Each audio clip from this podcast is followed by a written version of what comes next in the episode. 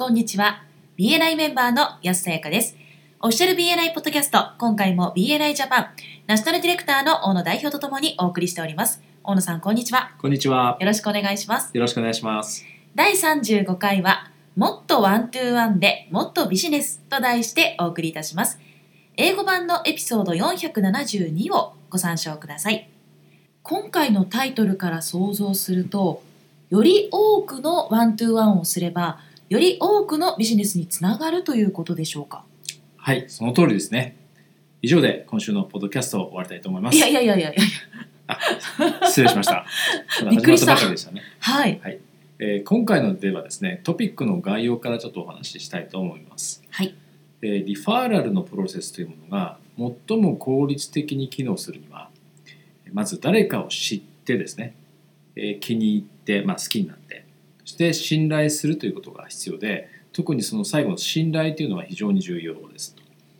で BNI はですね、人と人が信頼を築くのに必要な時間を減らすことですね、えこのプロセスを加速させることが可能です。で信頼を最も加速させるえ方法のですね有効な方法の一つにま定期的なワントゥーワンがありますというのが今回の話の概要になります。はいまず効果的なワントゥーワンを行うための鍵となるのはそのワントゥーワンがですね体系的でかつ社交的である必要があるというふうにまず博士はおっしゃってます。ワントゥーワンの中で仕事やビジネスの話はもちろんなんですけれども個人的な情報をですねお互いに十分に交わすことでより、え関係をですね、え近くすることができるというふうにおっしゃってます。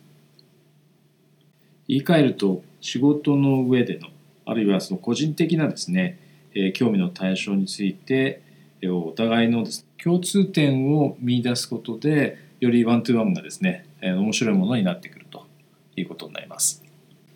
えーその目的でですね役に立つ BNI が提供しているツールの中に、えー、Gains Exchange あるいは Gains シートというものがあります。でこれをぜひですね使っていただきたいと思うんですけどもその Gains の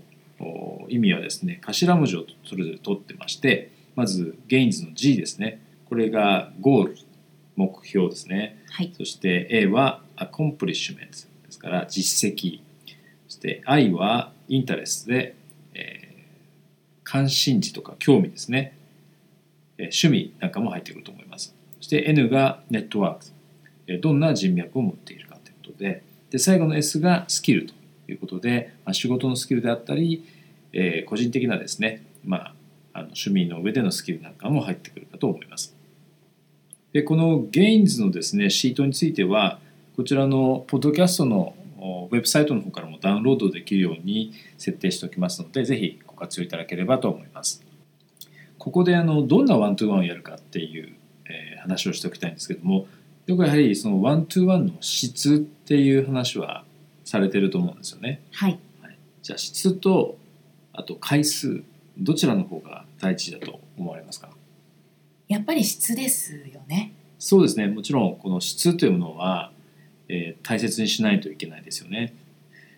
はい、ただ今回はですねヨーロッパにおけるその BNI のメンバー数百人を対象としたリサーチの結果をですね紹介してくれているんですけどもそれによると実はえー回数も非常に大切だと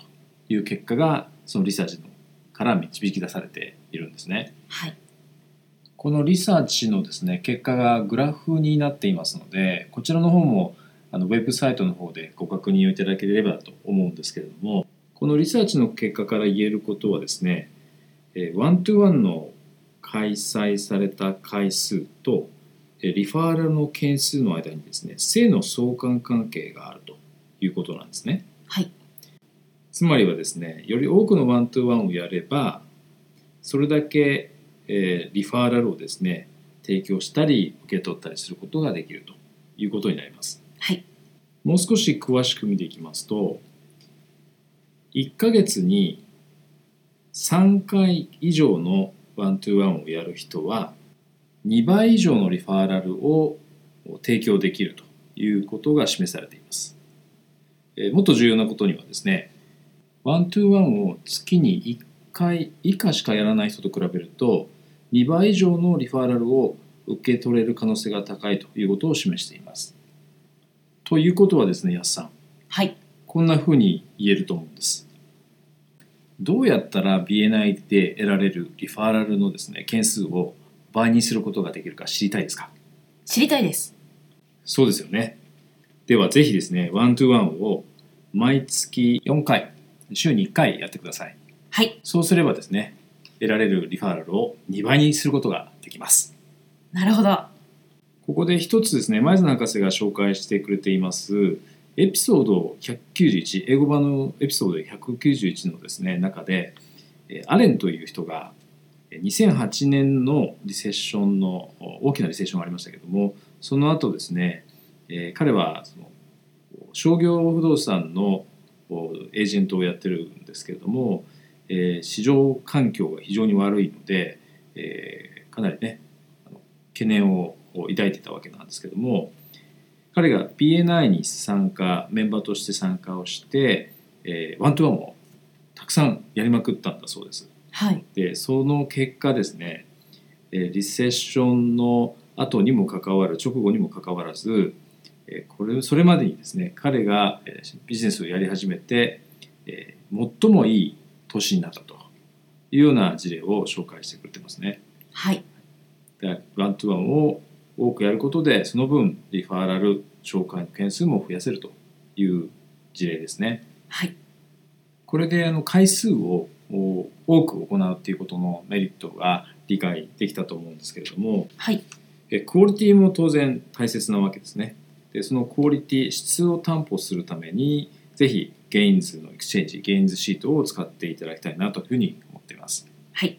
よくマイズナ博士がですねこのゲインズシートについて、えー事例をですね紹介してくださるんですけども同じチャプターの2人の男性のメンバーがですね、はい。えーそれまで1年間、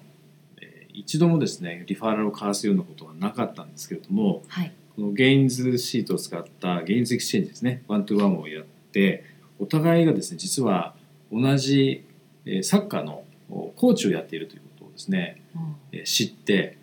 でそれ以来ですねいろいろとこう個人的にもサッカー絡みで付き合いがあ多くなってえービジネスもですね交わすリファールも交わすようになったという話をよく紹介してくれますね。はい。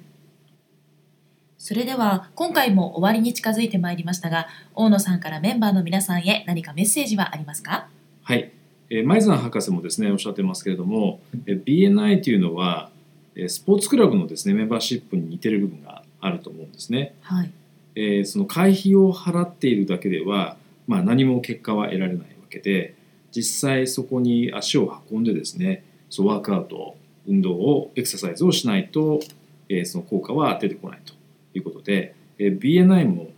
えーそれが機能するかどうかっていうのは全く同じことが当てはめられると思うんですね。はいでどれだけそのプログラム BNI のプログラムにその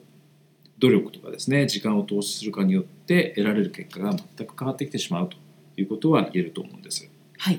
でぜひですね皆さんも今回ご紹介しましたそのワントゥーワンとそのリファーラルのですね相関関係ご理解いただけたと思いますので、